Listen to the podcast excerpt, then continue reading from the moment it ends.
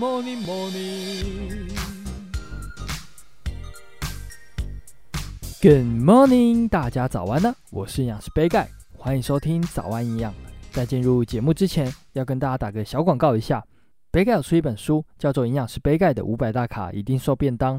对菜单设计或是烹调有兴趣的朋友，到博客来、金石堂或是诚品都可以看到我的书哦。那也可以点击下方的链接进入页面看看。那简单介绍完之后，就进入今天的主题吧。最近天气变很冷了，所以大家要注意保暖哦。那也因为天气变冷，所以大家可能在选择聚餐的时候，都会想要吃火锅。所以这边就来跟大家聊聊吃火锅的几个秘诀，让大家吃得饱又不会变胖哦。那在开始之前，我先来跟大家分享一个我前几天发生的小故事。那前几天呢，我跟家人约好要去吃姜母鸭，让身体暖和一点，所以我就非常开心的骑着我的机车到了店里面抢位置等他们。大家到了之后呢，就开始点餐。不过因为我在看漫画，然后看得正精彩，所以就想说交给他们点。大约五六分钟之后呢，开始上菜了，我就开始吃。结果越吃越奇怪，怎么都是羊味？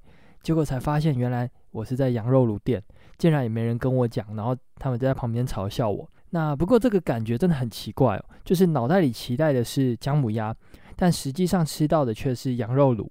然后重点是我竟然闻不出来。那我觉得真的蛮好笑的，然后就把这个故事分享给大家。那接着呢，我们就回到主题，火锅要怎么吃才不会变胖呢？那这边指的火锅其实是单点火锅，不是吃到饱哦。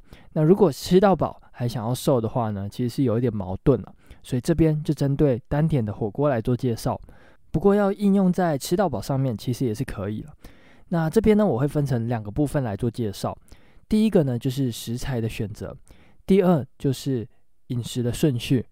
那首先食材选择的部分又可以分成主食、主菜以及汤底。主食呢，就是每家店都会问的饭、面、冬粉。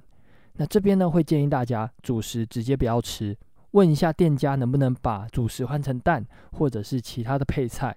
原因就在于火锅的热量非常高，而且里面的配料通常都会有南瓜、芋头这些淀粉类的食物。而且吃完之后，可能又要再吃冰淇淋，所以整个热量还有碳水化合物含量都过高了。那这边呢，会建议大家主动的减少主食类。那透过减少主食类，可以直接减少热量的摄取。那把主食换成蛋是最好的选择，可以增加整体的蛋白质摄取以及饱足感。那再来呢，就是主菜的部分，也就是肉的选择，大部分都是海鲜、猪肉、牛肉以及鸡肉这四种。这边海鲜会是最推荐的选择，原因就在于脂肪含量最少，而且一般的外食族应该很少吃到海鲜，所以这时候吃一点也是不错，可以吃到一些平常吃不到的营养素，像是 Omega 三脂肪酸的摄取。那第二个选择呢，会是鸡肉或是牛肉。鸡肉来说，脂肪含量比牛肉跟猪肉低，相较之下，蛋白质含量又比较高。那牛肉跟鸡肉我都把它排在第二名，原因就在于牛肉富含了铁质，也是一个不错的选择。那最后一名就是猪肉，猪肉虽然价格会比较低，但是脂肪含量比较高，建议大家不要选。那如果真的要选的话，部位尽量选择里脊肉或是梅花肉，再来才是松板肉。那一定要避免的是五花肉，五花肉的脂肪含量实在是太高了，所以一定要避免。那主食跟主菜介绍完之后呢，就来介绍汤底。汤底的首选其实就是基本的昆布锅、蔬菜锅，或是一般的清汤底。那这些一碗大概热量是在十大卡左右，比较没有负担。那再来可以选择是热量稍微高一点的番茄锅或是牛奶锅。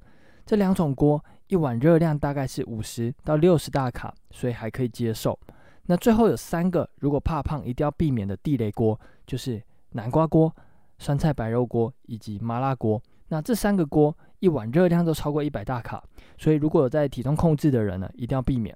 那再来呢，就要分享一下我们的饮食顺序可以怎么调整。那这边建议的饮食顺序是汤、菜、肉，最后再选择主食类。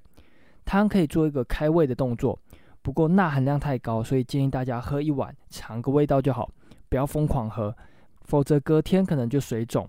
那如果有高血压的人，血压也容易提高。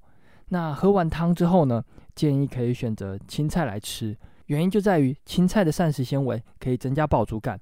那这个呢，可以应用在吃到饱的火锅上面。如果有朋友硬要吃吃到饱的话，可以选择用这种方式，让自己更容易达到饱足感。不过有一点浪费钱就是。那再来吃完青菜呢，我们就可以选择肉来吃。那其实肉跟青菜是可以一起吃的，所以比较重要的部分其实是接下来主食的部分。主食一定要放在最后吃。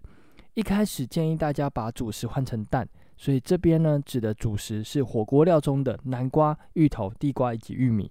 这常见的这几类食物其实都是淀粉类的食物。那这些食物一定要放在最后再吃，主要就是要避免血糖的波动。那如果有吃到甜点或是饮料，也建议放在餐后再喝，或者是再吃，否则血糖波动大了，就容易造成越吃越多的现象，要特别注意。那甜食或是饮料呢，其实算是非常地雷，应该大家都知道了。那如果真的很怕胖，或是体重控制的时候想要吃火锅，把饮料跟甜点放在餐后吃，就可以减少它的摄取量。那如果餐间想要吃东西或喝东西的话，严格一点，就选择。白开水来喝吧。那今天早安营养就到这边喽，简单的介绍吃火锅的小技巧，希望可以帮助到大家。那对于杯盖的新书《营养师杯盖的五百大卡一定瘦便当》，有兴趣的朋友快到资讯栏的链接看看。有任何问题或是鼓励，也都欢迎在底下留言。